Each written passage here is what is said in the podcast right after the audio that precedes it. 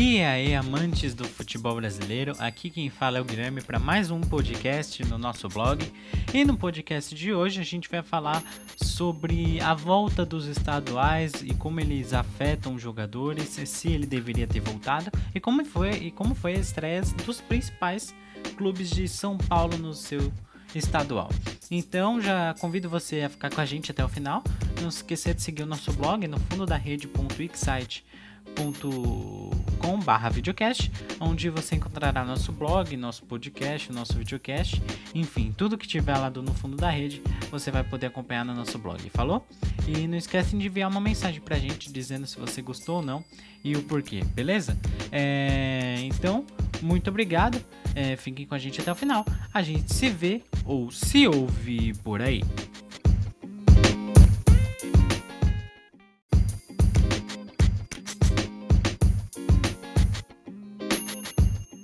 O Paulistão voltou, mas será que deveria? Começou antes da final da Copa do Brasil e já dando o que falar. Essa foi a estreia dos clubes paulistas no estadual desse ano. No domingo de Copa do Brasil também tinha estaduais com bola rolando por todo o nosso Brasil. Foi de Campeonato Maranhense a Campeonato Paulista. Tiveram jogos de abertura no sábado, como São Bento e Mirassol. Enquanto o Viverde Paulista da Barra Funda estava ocupado com a Copa do Brasil em Porto Alegre, os seus colegas em estado de estado estreavam pelo Campeonato Paulista de 2021. O São Paulo estreava contra o Botafogo de Ribeirão Preto, o Santos fora de casa contra o Santo André e o Corinthians contra o forte time do RB Bragantino. O tricolor paulista recebeu em casa o Botafogo na estreia de Hernan Crespo como treinador. Em um jogo muito parelho, com alta porcentagem de posse de bola para o São Paulo, o time do técnico argentino apenas empatou com a equipe do interior por 1 a 1. O tricolor começou perdendo com um gol que saiu ao finalzinho do primeiro tempo, e apenas no segundo tempo o zagueiro Arboleda foi buscar um empate para o tricolor. Em resumo, mais um jogo decepcionante. E nada que vem surpreendendo a gente, né? Os times paulistas aí que prometiam muito ano passado, só o Palmeiras está fazendo, né? Por merecer assim. E nem tem feito jogos tão incríveis assim o time do Palmeiras, mas o resto é tá sendo nada mais nada menos que só o resto. Já no comando do segundo jogo, o Santo André recebeu o Santos, do agora comandado por Ariel Roland, que foi surpreendido logo no começo da partida. Aos 3 minutos de jogo já estavam a zero para o time da casa.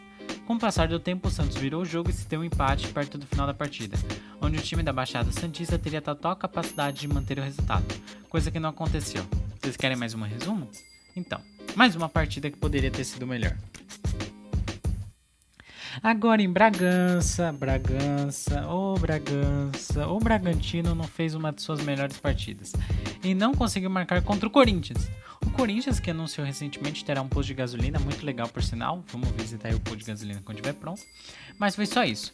O campeonato mudou, mas o futebol continua o mesmo fraco e sem nenhuma demonstração de vontade. Um exemplo disso é o fato que o time não deu um chute em direção ao gol durante a partida inteira. Acho que nem preciso de um resumo para dizer que 0 a 0 foi mais que merecido para ambas as equipes. E lembrando que o Bragantino teve um gol anulado porque estava impedimento. É, o jogador, o Léo Ortiz estava impedido na hora do gol. E estava totalmente mesmo, estava mesmo. Mas enfim, não tira a vergonha que o jogo foi. E para pra curiosidade aqui do pessoal, para os curiosos de plantão, os próximos jogos do Paulista e como informação também, Corinthians e Palmeiras, quarta-feira, no caso amanhã, como estou gravando, e para vocês hoje, às 6 da tarde, às 6 da noite, Santos Ferroviária às 5 da tarde, Inter de Limeira contra São Paulo às 5 da tarde também. O campeonato voltou, mas as atitudes continuam as mesmas. O Palmeiras jogou a final da Copa do Brasil e logo no meio de semana tem um derby fora de casa contra o seu maior rival, e menos de uma semana após a final do Campeonato Brasileiro. Ou seja, foram três jogos em três competições diferentes em menos de uma semana. A preparação física e mental dos jogadores em relação à data das partidas estão sendo tratadas como robôs, estão sendo tratados como robôs. Os jogadores é tipo videogame, você coloca lá até o jogador estiver totalmente morrendo, tivessem com total de 15 problemas diferentes, aí sim você muda ou dá um descanso para ele. É, CBF, né?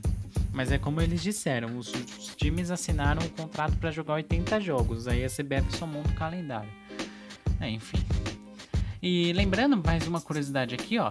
No comando da arbitragem do derby de quarta-feira, uma mulher estará à frente. Edna Alves Batista será a primeira mulher a comandar um Corinthians e Palmeiras. Então, parabéns para Edna, que conseguiu seu espaço aí para para estar presente no jogo entre Corinthians e Palmeiras. E é isso, boa sorte que, por favor, não nos decepcione, viu? Porque de decepção na arbitragem já tá demais. Já não basta a CPF comandando, imagine os árbitros. Enfim, boa sorte. Eu acho que o Paulistão não deveria ter voltado. Acho até que seria cabível uma discussão para saber se ele realmente teria condições de acontecer esse ano. Como eu vos escrevi e vos falei acima, todos os times grandes fizeram partidas fraquíssimas, se comparadas à sua história e do que são capazes de fazer. Precisam de descanso, uma estrutura, uma base para formarem um time forte para a disputa dos campeonatos restantes da temporada de 2021. E então, gente, é isso, cara. É, os times estão fraquíssimos, jogadores, nossa senhora, então qualidade está faltando até demais. Jogadores que deveriam é, comandar esse time por baixo também não fazem muita coisa, vem fazendo 3, 4 jogos bons e depois 10 ruins. Então a gente precisa muito mais do coletivo do que a gente já imaginou que precisava antes dessa situação toda de pandemia, a gente precisa ainda mais agora. Principalmente para essa nova temporada que a gente espera que seja bem melhor que a anterior, tá bom?